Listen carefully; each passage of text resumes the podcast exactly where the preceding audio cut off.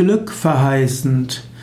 Glückverheißend bedeutet, dass ein, dass ein Zeichen da ist, welches etwas für die Zukunft Positives bezeichnet. Zum Beispiel kann man bestimmte Omen als glückverheißend ansehen. Man kann bestimmte Karten in einem, im Tarotspiel als glückverheißend ansehen. Bestimmte astrologische Konstellationen gelten glückverheißend.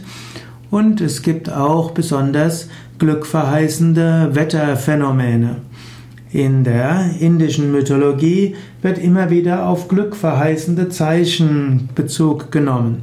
Es gibt glückverheißende Momente im Jahr und es gibt eben auch Momente, an denen man bestimmte Dinge nicht tun sollte. Bestimmte Namen Gottes in der indischen Mythologie können auch als glückverheißend übersetzt werden. Zum Beispiel Shiva heißt glückverheißend, Shiva heißt auch liebevoll und gütig.